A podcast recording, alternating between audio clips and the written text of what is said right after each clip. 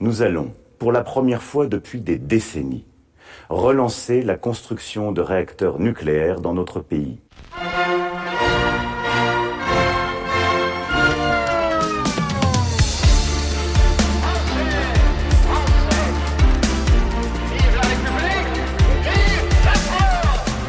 Neue Atomkraftwerke für das Land. Zum ersten Mal seit Jahrzehnten.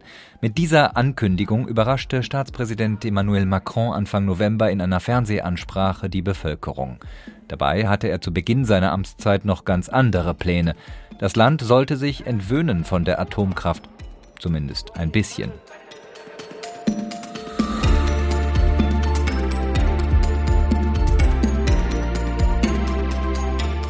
Und damit herzlich willkommen zu Folge 5 von Frankophil, dem Frankreich-Podcast mit Andreas Noll am Mikrofon.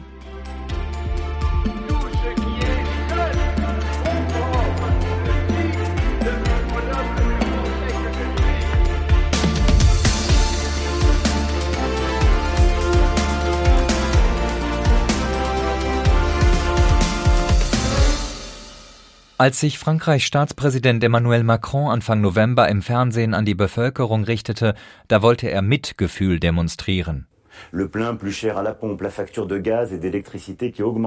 Die Preise an der Zapfsäule steigen, die Rechnungen für Strom und Gas werden immer teurer. Was wir in den letzten Wochen gesehen haben, so der Präsident, das verlangt nach Notfallmaßnahmen. Und genau deshalb habe die Regierung die Preise für Gas gedeckelt und versorge bedürftige Haushalte mit einem Inflationsausgleich über 100 Euro. Wir werden in dieser Ausgabe darüber sprechen, warum der Staat gerade so spendabel ist, aber wir blicken zunächst nach Brüssel. Die neue Bundesregierung war erst wenige Tage im Amt, da musste sie auf europäischer Bühne eine erste heftige Niederlage einstecken. Am Silvesterabend hat die EU-Kommission vorgeschlagen, den Bau neuer bis 2045 genehmigter Atomkraftwerke sowie die Laufzeitverlängerung alter Kraftwerke als nachhaltige Wirtschaftstätigkeit einzustufen.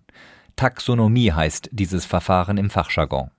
Deutschland wird gegen diese Brüsseler Pläne stimmen, doch es fehlen die Mitstreiter in Europa, um das Projekt noch zu stoppen. Frankreich, das besonders von dieser Klassifizierung profitiert, hat sich also durchgesetzt. Während in Deutschland in diesem Jahr die drei letzten Atomkraftwerke ihren Betrieb einstellen, setzt unser Nachbar auch für die Zukunft auf Atomstrom, plant sogar den Bau neuer Kraftwerke. Im kommenden Jahr soll das erste Kraftwerk dieser neuen Generation nach vielen Verzögerungen endlich den Betrieb aufnehmen in der Normandie. Und genau dort hat Leo Klim vor wenigen Wochen für den Spiegel recherchiert. Hallo nach Paris, Leo. Hallo. Leo, bevor wir über das neue Kraftwerk in der Normandie sprechen, wie bewertest du die neue Taxonomie? Ist das ein Zeichen dafür, dass der Einfluss Frankreichs auf europäischer Bühne wächst? Es liegt ja inhaltlich nicht unbedingt auf der Hand, Atomenergie als nachhaltig einzuordnen. Es liegt für die Franzosen sicherlich mehr auf der Hand, als Gas- und Gaskraftwerke als nachhaltig einzuordnen. Und ich denke, da liegt der Schlüssel für diese politische Entscheidung, dass natürlich auch gerade Deutschland erpressbar war in diesen Taxonomieverhandlungen, weil es mit seiner Abhängigkeit von Gas ähm, eine Achillesferse hatte. Es ist natürlich für Frankreich ein, Sieg, aber ich glaube, Frankreich ist auch äh, schon lange davon ausgegangen, fest davon ausgegangen, dass diese Einordnung so käme. Es ist aus französischer Sicht ja auch überhaupt keine Frage, dass Atomkraft grün und nachhaltig ist, weil sie sehr wenig CO2 ausstößt.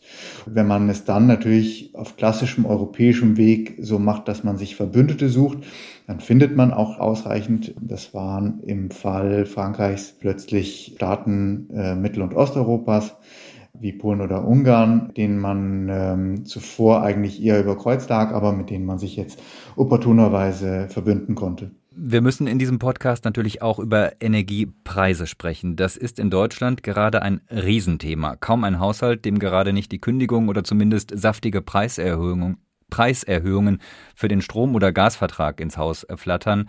Bei mir war das gerade auch soweit. 25 Cent für den Strom bislang pro Kilowattstunde, ab März dann 45 Cent, also fast eine Verdopplung. Leo, hast du in Paris auch schon Post bekommen oder bleibt es für die Kunden in Frankreich bei den aktuellen Preisen?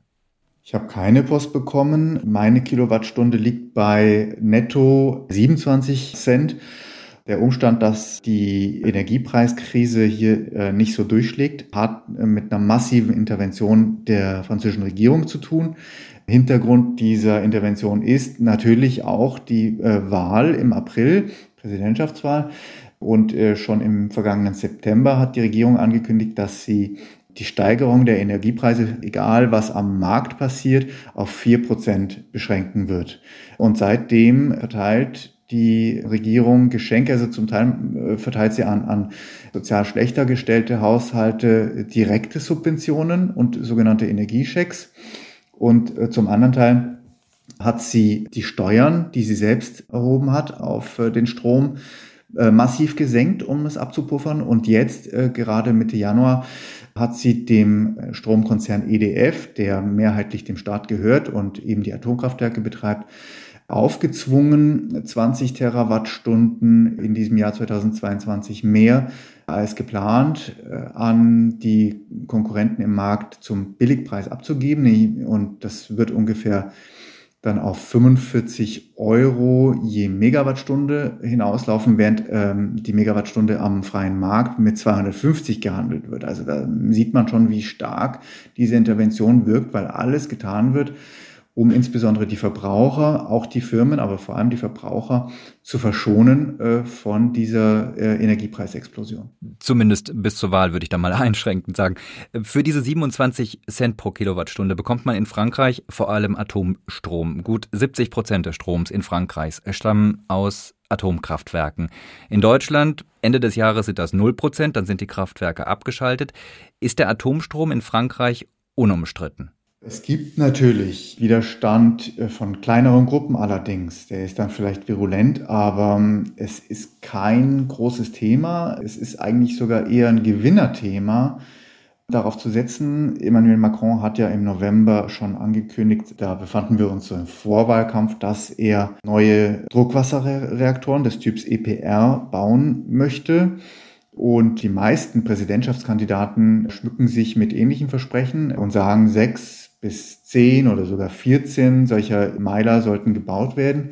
Die einzigen politischen Kräfte, die für einen äh, behutsamen Ausstieg, muss man sagen, aus der Atomkraft über 20, 30 Jahre gestreckt plädieren, sind die Grünen, das liegt nahe, und seit ein paar Jahren auch die äh, Linkspartei, la France Insoumise, die, sagen wir mal, versucht auch ökologische Wähler zu gewinnen auf diese Art. Aber das ist jetzt nicht unbedingt, würde ich sagen, eine politische Grundüberzeugung dieser, dieser Partei.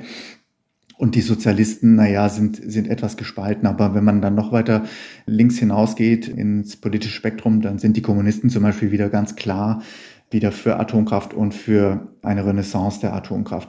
Und insofern ist auch die Umfragen zeigen, dass die gelegentlich äh, geführt werden. Es gibt einen mehrheitlichen Rückhalt für Atomkraft in Frankreich und die Tendenz dafür ist nach dem kleinen Schock, kleinen Schock von äh, den Fukushima, der Unfall von Fukushima auch in Frankreich verursacht hat, ist die Tendenz wieder steigend äh, dieser Zustimmung äh, zu dieser Form der, der Stromerzeugung.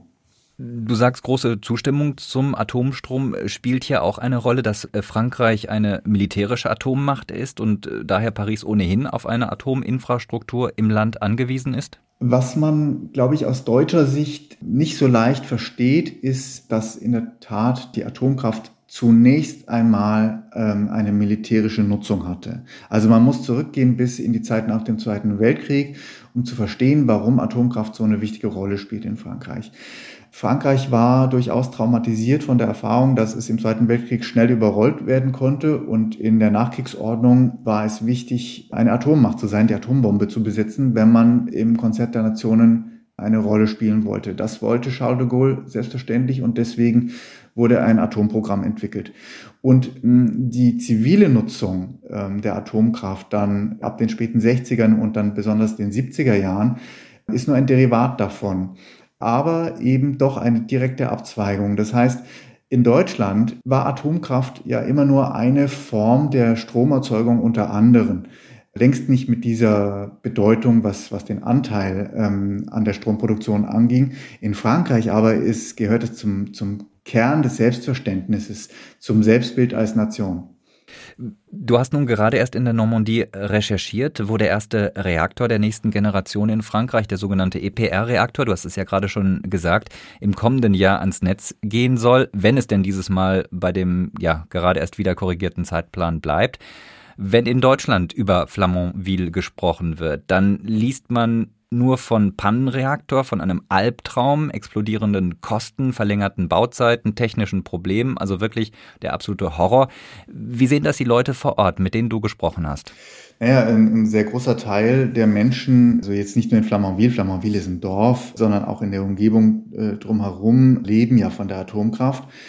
Das ist eine Gegend, die im Cotentin ist, am Ärmelkanal. Das ist dieser Zipfel, wenn man sich eine Frankreich-Karte anschaut, der äh, zwischen Normandie und Bretagne äh, hinaufragt, direkt Richtung Norden, Richtung Großbritannien. Und an diesem, am, fast schon am Ende dieses Zipfels liegt Flamanville. Ganz am Ende von, des Zipfels liegt die Wiederaufarbeitungsanlage La Hague, auch äh, Atomindustrie. Und dann gibt es noch die Stadt Cherbourg, die ist da auch nicht äh, weit entfernt, wo die Atom-U-Boote äh, traditionell entwickelt werden und ausgerüstet werden. Schätzungen besagen, dass ungefähr 25 Prozent der Jobs in dieser Gegend an der Atomkraft hängen.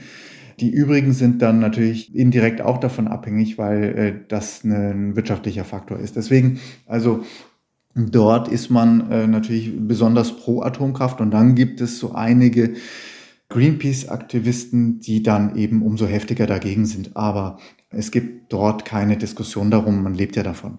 Dann lass uns mal die einzelnen äh, Kritikpunkte durchgehen. Stichwort Pannenkraftwerk. Vor wenigen Tagen erst musste die Inbetriebnahme erneut verschoben werden auf das kommende Jahr 2023 nun. Dabei sollte Flamanville schon vor zehn Jahren Strom liefern. Was bereitet den Technikern denn über Jahre so viele Probleme?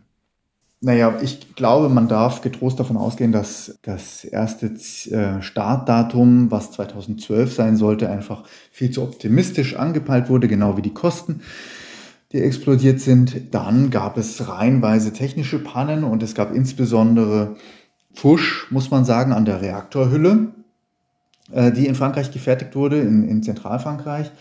Das musste aufwendig ausgebessert werden und dann reihenweise Probleme an Schweißnähten. Mindestens 110 Schweißnähte in dem fast schon fertig gebauten äh, Reaktor äh, müssen ausgebessert werden. Einige davon sind sehr schwer zu erreichen. Die liegen dann eingeklemmt zwischen Betonwänden. Da müssen zum Teil Spezialroboter gebaut werden, um diese Reparaturen überhaupt erst machen zu können. Und das führt dann natürlich zu äh, großen Verzögerungen. Und ich glaube, man kann der französischen Atomaufsicht ASN, Autorité de Sûreté Nucléaire, auch zugute halten, dass sie ähm, strenger hinguckt vielleicht als bei früheren ähm, Atomkraftwerksgenerationen. Und das führt dann eben zu solchen Verzögerungen. Gibt es denn die Angst davor, dass die Ingenieure am Ende doch nicht alle Probleme in den Griff kriegen? Also Sorgen vor den Gefahren der Atomkraft, wie sie in Deutschland ja sehr häufig artikuliert werden und die ja schließlich. Nein, äh, also die, die, die Einstellung ist eigentlich eher zu sagen, ja, wir können uns freuen, weil dann werden die Sicherheitsstandards besonders hoch sein. Ja. Man muss auch wissen, dieses Atomkraftwerk Flamanville liegt ja direkt am Wasser, so, so wie Fukushima. Vielleicht nicht im Erd Erdbebengebiet, aber direkt am Meer. Es, es gibt da eigentlich relativ wenig Befürchtungen, sondern äh, großes Vertrauen darin, dass man diese Technik beherrscht. Und das Unglück von Fukushima hat da überhaupt keinen Einfluss gehabt. Das Unglück von Fukushima ähm, hat dazu geführt, dass die Sicherheitsstandards etwas angehoben werden mussten und dass zum Beispiel in Flamanville, wo ja schon zwei Reaktoren seit den 80er Jahren stehen und laufen, dass, dass auf dem Kraftwerksgelände ein Krisenzentrum angebaut werden musste, damit man im Fall des Falles schneller und besser reagieren kann. Also da wurden Standards nachgeschärft, das durchaus. Kommen wir zum zweiten ähm, Stichwort, Stichwort äh, Finanzierung. Statt 3,3 Milliarden Euro werden es am Ende wohl 19 Milliarden Euro werden. Der französische Rechnungshof hat äh, ein vernichtendes Urteil darüber gefällt, über diese Kostensteigerungen unter anderem. Hält man in Frankreich an der Atomkraft fest, koste es, was es wolle, sprichwörtlich? Das sieht so aus. Also natürlich die Befürworter der Atomkraft und die sogenannten Nukleokraten äh, in Paris, also ja ein relativ äh, großes Milieu ähm, in der Energiepolitik, das für die Atomkraft plädiert und sie lenkt. Diese Leute argumentieren, dass äh, natürlich durch Skaleneffekte die weiteren ähm, Druckwasserreaktoren, die gebaut werden sollen, nach dem Modell von Flamanville dann günstiger werden und ähm, wenn man in Serie geht und mit der Erfahrung aus Flamanville. Jetzt muss man wissen, ähnliche Reaktoren wie in Flamanville sind ja auch anderswo schon gebaut worden, nämlich in Finnland, in Olkiluoto. Das ist ein ähnlicher Reaktor. Auch der ist mit zwölf Jahren Verspätung erst kürzlich ans Netz gegangen. Der erste dieser EPRs weltweit, der in Betrieb gehen konnte, wurde in China gebaut mit äh, französischer Unterstützung in Taishan. Und äh, da gab es im vergangenen Sommer einen Zwischenfall. Seitdem ist Reaktor 1 äh, runtergefahren. Also man kann da durchaus seine Zweifel haben, aber das spielt in der öffentlichen Debatte sehr, eine sehr geringe oder sogar gar keine Rolle. Die wesentlichen Präsidentschaftskandidaten, Macron, den ich mal mitzähle, auch wenn er noch nicht offiziell Kandidat ist, Valérie Pécresse für die Konservativen, Marine Le Pen für den Rassemblement National, die Rechtsextremen und, naja, Eric Zemmour kann sich keine Chancen ausrechnen, aber auch er gehört zu den größeren Kandidaten, was, was die Stimmenzahl ähm, angeht. All diese Leute versprechen ja den Bau solcher, genau solcher Reaktoren. Du hast gerade schon die Zahl der Arbeitsplätze genannt. Wie wirtschaftlich abhängig ist die Region von der Atomenergie? Lebt da eine ganze Region nur von der Nuklearindustrie? Großteils, ja, von der Nuklearindustrie und äh, vom äh, Militär. Dieser äh, Nordzipfel des Cotentin ist schon wirklich ziemlich weit weg von Paris, wenn man da hinfährt. Da hat man sprichwörtlich das Gefühl, am Ende der Welt zu sein. Das ist eine, eine raue Landschaft und sonst sehr ländlich in Flamanville. Flamanville, also ich habe mich ja mehrfach mit dem Bürgermeister des Orts unterhalten. Äh, das ist ganz klar, dass äh, ohne das Kraftwerk äh, gäbe es dort auch nichts mehr. Gab früher eine Mine, und zwar untermeerisch. Unter dem Meer wurde diese Mine ausgebeutet und die wurde nach dem Krieg langsam runtergefahren. Die gehörte sogar Thyssen oder wurde von, von Thyssen betrieben. Wenn es nicht das AKW gegeben hätte, dann äh, gäbe es da nichts mehr. Und das gilt für weite Teile der Region, ja, dass die, dass die, die Abhängigkeit enorm ist. Und so ist es an vielen anderen Standorten auch. Das war natürlich auch ähm, Infrastrukturpolitik, die da getrieben wurde in den 70er Jahren, als in äh, abgelegenen Gebieten Frankreichs die Atomkraftwerke hochgezogen wurden. Diese neue Reaktorgeneration, die da in Flamanville entsteht, die war ja ursprünglich mal ein deutsch-französisches Projekt mit der Beteiligung von Siemens. Ist man den Deutschen heute böse, dass sie der Atomkraft den Rücken gekehrt haben? Den Deutschen war man zunächst böse, weil es halt äh, überhaupt nicht abgesprochen war. Also Angela Merkel und ich habe es immer wieder erlebt, also dass man äh, Merkel dafür böse war, dass sie einfach mal so den deutschen Atomausstieg beschlossen hatte, verkündet hatte. Und ähnlich habe ich es auch mit der Aufnahme von äh, Flüchtlingen aus Syrien 2015 erlebt. Also die Franzosen warfen der deutschen Bundeskanzlerin vor, dass, dass sie ebenso allein das entschieden hätte. Heute, nachdem diese Entscheidung jetzt ein bisschen her ist, herrscht eigentlich vor allem Skepsis und manchmal auch ein bisschen Hohn darüber, dass Deutschland ja äh, zwar aus der Atomkraft aussteige, äh, aber dass das ziemlich ähm, irrsinnig sei, weil man eben dann einerseits trotzdem auf die Kohlekraft zurückgreifen müsse, massiv und eben sehr schmutzigen Strom produziere und zum anderen äh, sich in die Abhängigkeit des russischen Gases begebe. Das ist eigentlich äh, schon Konsens und kommt regelmäßig in politischen Reden in Frankreich, dass man da besser dran sei als Deutschland.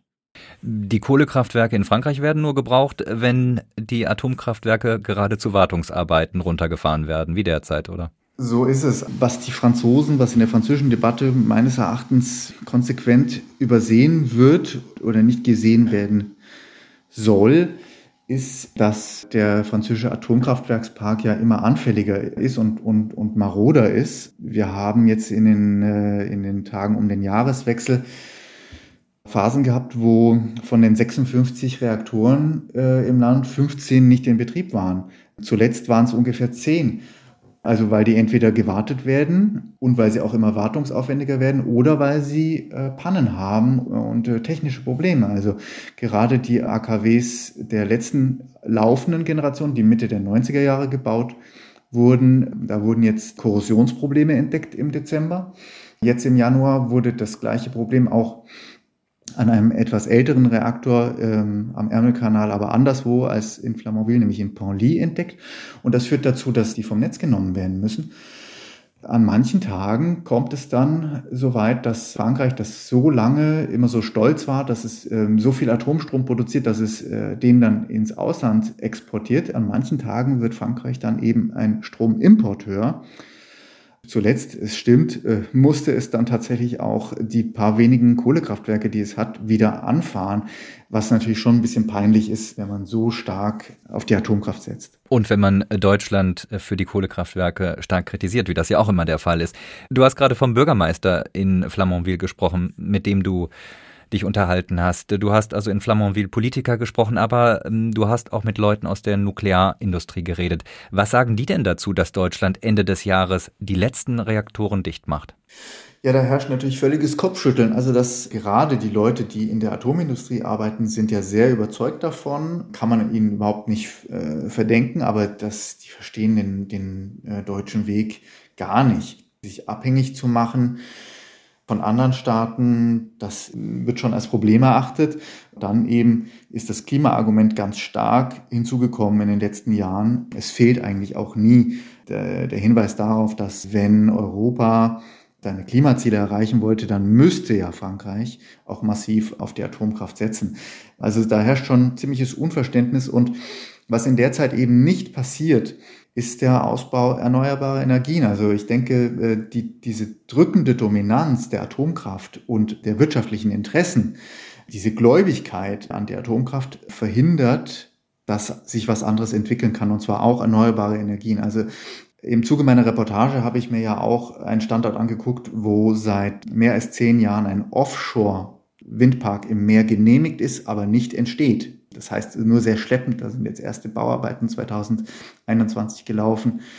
Für mich hängt es schon unmittelbar miteinander zusammen, dass Erneuerbare kaum vorankommen. Und äh, das wäre ja auch eine, eine, wären auch saubere Energieformen, aber die werden behindert. Gleichzeitig gibt es aber auch, äh, also ich weiß das aus eigener Erfahrung, im Zentralmassiv zum Beispiel, gibt es große Flächen, wo es wirklich sehr viele äh, Windräder gibt. Ja, aber insgesamt kommt eben doch sehr viel weniger als in Deutschland der Stromproduktion aus Wind- oder Sonnenkraft. Also kumuliert beides zusammen ungefähr 10 Prozent in Frankreich. Das ist schon wenig und die Widerstände sind massiv und ähm, besonders interessant finde ich eben den Fall der Offshore-Windparks. Die ähm, davon sind sieben äh, seit zehn Jahren genehmigt, kein einziger in Betrieb. Also es dreht sich kein einziges Windrad im Meer und das in einem Land, was so viel Küste hat. Frankreich könnte den langen Küstenabschnitten, die es hat, und als, sagen wir mal, Land, in dem garantiert insgesamt mehr die Sonne scheint als in Deutschland, äh, deutlich mehr auf diese beiden Energiequellen zurückgreifen, als es das tut. Frankreich hat viele alte Reaktoren, hast du gerade gesagt. Frankreich muss also einen großen Teil seiner Reaktoren erneuern. Viele Kraftwerke sind dann schon 40 Jahre und älter und damit läuft die eigentlich geplante Laufzeit ab. Präsident Macron hat äh, vor einigen Wochen ein flammendes Plädoyer für die Atomkraft mal wieder gehalten. Trotzdem gibt es keine weiteren Ankündigungen für den Bau von Kraftwerken. Hast du dafür eine Erklärung? Die laufenden Kraftwerke sind im Durchschnitt 36 Jahre alt oder seit 36 Jahren im Betrieb. Die sind auf 40 Jahre Betrieb ausgelegt, technisch. Und es läuft alles darauf hinaus, dass äh, die Laufzeit äh, auf 50 oder 60 Jahre verlängert wird. Ja, denn das ist die einfachste und günstigste Lösung. Der Bau der neuen Druckwasserreaktoren nach dem Typus äh, von Flamanville ist eine andere Sache. Da gibt es jetzt viele politische Ankündigungen, aber in der Tat nichts Konkretes. Und das ist, glaube ich, auch kein Zufall, denn die Kosten sind enorm. Man weiß eigentlich nicht, wie man das finanzieren soll. Der Chef von EDF also des ähm, staatlichen Stromanbieters und der die Atomkraftwerke. Dem es nicht besonders gut geht, dem Anbieter. Genau, der, der sagt auch ganz offen, mit Blick auf die enorme Verschuldung dieses Unternehmens, er kann das nicht finanzieren. Also er erwartet, dass der Staat das eigentlich direkt finanziert. Dann kriegt man aber äh, womöglich ein Problem mit Staatsbeihilfen und mit Brüssel. Paris hat auch versucht, das ganze Jahr 2021 hindurch eigentlich in Brüssel die Abspaltung, Abtrennung der Stromproduktion in den Atomkraftwerken aus EDF zu verhandeln, ohne dass das jetzt unbedingt den Beihilferegelungen unterworfen würde. Das äh, ist aber nicht vorangekommen und auch deswegen war äh, der Erfolg im Taxonomiestreit für Frankreich so wichtig. Denn es ist äh, eine Finanzierungsfrage und dank des Taxonomie-Labels kommt man vielleicht etwas besser wieder an private Finanzierungen für Atomkraftwerke. Aber diese ähm, Druckwasserreaktoren, die da allenthalben von den politischen Kandidaten, von den Präsidentschaftskandidaten angekündigt werden, die sind noch lang nicht gebaut, weil sie eben sehr teuer sind. Also wenn man dann die Gesamtkosten zusammenrechnet, dann glaube ich, ist ziemlich klar, dass sie weniger günstig sind als Windparks zum Beispiel und dass sich Frankreich das nicht leisten kann. Ähm, Präsident Macron will auch eine Milliarde Euro in Mini-Atomkraftwerke investieren, wie er im Herbst verkündet hat. Was für Reaktionen hast du auf dieses Projekt bei deinen Recherchen bekommen? Ja, gut, das finden die Leute, die ähm, in der Atomkraft arbeiten, natürlich sehr interessant, weil man dann flexibler wird mit diesen Small Modular Reactors. Es klingt natürlich sehr verniedlichend, wenn man dann so ein bisschen wie so, wie, weiß ich nicht, so wie so ein Amazon-Pakete äh, sich überall ein kleines Atomkraftwerk in den Vorgarten stellen könnte. Das ist eine Milliarde Fördergelder, um das zu eruieren, ob das äh, so eine tolle Idee ist, wenn ähm, in viel kürzeren Abständen und flächendeckender Atomkraftwerke und wenn sie noch kleiner sein, sei mal dahingestellt. Aber die große Debatte läuft äh, schon um die richtig großen Atomkraftwerke, die ja viel größere Leistung haben sollen und, ähm, und die man auch braucht, wenn ähm, die Projektionen zum, zum Stromverbrauch eintreten sollten. Denn alle Prognosen gehen ja davon aus, dass sich der Verbrauch erheblich steigert, eben zum Beispiel wegen der Umstellung auf E-Autos. Gehen die Franzosen eigentlich davon aus, dass sie mit dem Bau von Atomkraftwerken im Ausland weiter viel Geld verdienen können? Die Niederländer haben ja zum Beispiel gerade den Bau neuer Atomkraftwerke angekündigt. Dann gibt es diese chinesischen Kraftwerke, von denen du gerade gesprochen hast. Ja, gut, die Chinesen scheinen sich in letzter Zeit etwas unabhängig gemacht zu haben von den Franzosen. Also die brauchten eine Starthilfe. Das große Argument, dass die französische Atomindustrie so exportstark sein könnte, ist etwas zurückgetreten. Im Moment werden in Großbritannien zwei AKWs gebaut von EDF. Das ist aber im Moment nicht mehr so, nicht mehr so das ganz große Thema. Ich war aber Anfang Dezember auf der World Nuclear Exhibition, die logischerweise in Paris stattfindet. Das ist also die Leitmesse der Atomindustrie. Da sind auch deutsche Aussteller wie Siemens oder, oder Bilfinger Berger äh, vertreten. Oder die TÜVs, also es gibt ja da eine ganze, eine ganz, ist eine ganze Branche, die Atombranche. Und da muss man sagen, äh, herrscht ziemlich gute Stimmung. Also ich war ein paar Jahre vorher auch schon mal auf dieser Messe. Das war ein paar Jahre nach Fukushima. Und jetzt hat die Branche schon das Gefühl, dass es einen Neustart gibt. Äh, das hat auch was mit diesem Optimismus von Macron zu tun. Also die Stimmung ist eigentlich ganz gut in der Branche. Frankreich hat aber auch immer wieder Probleme mit der Atomkraft, zum Beispiel an heißen Sommertagen, wenn in den Flüssen nicht genügend Kühlwasser zur Verfügung steht. Wie hm. gut ist aus deiner Sicht die Energieversorgung in Frankreich abgesichert? Stichwort Netzstabilität. Also das größere Problem hat Frankreich im Winter, jetzt. Also da wurden erst Ende Dezember wieder mal Pläne vorgestellt vom Netzbetreiber RTÖ, das ist eine Tochter von EDF, was sie tun, wenn es knapp wird. Also wenn es ziemlich kalt wird. Ja, und da, da sind die Pläne ganz konkret, dass man dann zum Beispiel Industriekunden den, den Strom abnimmt. Das heißt, man vereinbart das vorher, schließt Verträge mit denen und sagt, für ein paar Stunden am Tag kriegt ihr halt dann keinen Strom mehr oder viel weniger Strom. Das heißt, diese, diese, diese äh, Versorgungsknappheit ist schon eine Realität, aber eher im Winter als im Sommer. Und das liegt daran, äh, dass die Franzosen besonders gerne mit Strom auch heizen, oder? Ja, natürlich. Die, die, die Stromheizungen äh, spielen da natürlich eine, eine Rolle beim Konsum und äh, der Versorger versucht, das irgendwie abzufedern, dann auch die Spannung zum Teil runterzufahren. Also da, da, da gibt es äh, verschiedene Tricks, aber es ist eine Realität.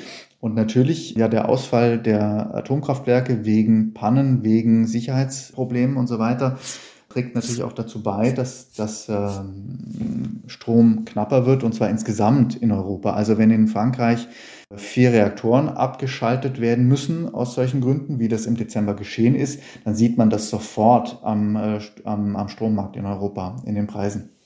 Gibt es denn in Frankreich Pläne von diesen Stromheizungen? Ich weiß jetzt gar nicht genau, wie die funktionieren, aber ich glaube, die funktionieren jetzt nicht nach diesem Wärmepumpenprinzip. Aber äh, davon mhm. wegzukommen oder die effizienter zu machen? Das finde ich sowieso sehr bezeichnend, dass in dieser ganzen energiepolitischen Debatte in Frankreich das Energiesparen eigentlich keine Rolle spielt, fast nicht. Äh, es gibt durchaus Programme für Wärmedämmung und dass die Hausbesitzer investieren in äh, eine bessere Dämmung. Aber also, dass man von den Stromheizungen wegkäme, das spielt eigentlich keine Rolle. Und das überrascht mich eigentlich auch nicht, weil eben die Macht der Atomindustrie enorm ist. Die wahrt ihre Interessen. Also hat überhaupt gar kein Interesse daran, dass äh, ihre Produktion und, äh, und der Stromkonsum irgendwie abnehmen sollten. Im Gegenteil.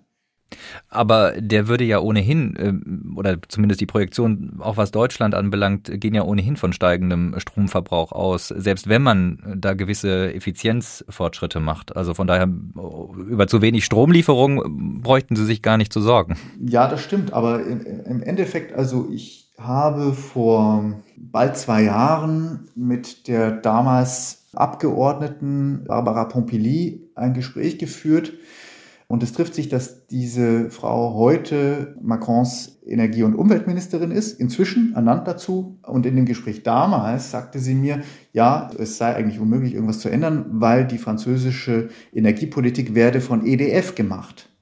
Und äh, wenn ich mir dann angucke, wie sie heute so spricht, öffentlich spricht, anders als in unserem Gespräch damals, dann ähm, sehe ich das auch. Also äußert sich eben deutlich milder und die ist also ursprünglich eine Grüne findet auch gute Argumente, warum die neuen Druckwasserreaktoren sein müssen. Die Macht der, der Atomwirtschaft darauf, auf die, auf die energiepolitischen Entscheidungen ist enorm in Frankreich. Logischerweise tut diese Lobby im Staat, die also, man muss es sagen, in den Ministerbüros sitzt, tut die natürlich nichts dafür, dass der Verbrauch von Atomstrom irgendwie nennenswert reduziert würde. Und an dieser Lobbymacht hat auch die Teilprivatisierung von EDF äh, nichts verändert. Naja, die Machtverhältnisse bleiben gleich. Also der mit weitem Abstand größte Aktionär ist, ist ähm, der Staat und äh, jeder, jeder andere Aktionär tut mir wahnsinnig leid, wenn ich mir die Kursentwicklung ansehe. Ähm, also das ist äh, sicher eine sehr schlechte Idee. Das ist einfach kein sehr rentables Geschäft, weil die Atomkraftwerke in ihrem Bau und in ihrem Unterhalt doch ziemlich teuer kommen und äh, dann rentabel sind, wenn sie tadellos laufen und das tun sie eben immer seltener. Sagt Leo Klim, Frankreich-Korrespondent für den Spiegel in Paris. Und damit endet diese fünfte Folge von Frankophil, dem Frankreich-Podcast. Wie immer produziert mit Unterstützung von Landry Charrier vom CIRIS der Universität Sorbonne in Paris. In der nächsten Folge geht es um die mittlerweile sehr schwierige Suche nach Deutschlehrern in Frankreich. Im Elsass hat sich dafür ein eigener Verein gegründet, der dem Staat Beine machen will. Bis dahin sagt Andreas Noll Danke für euer Interesse.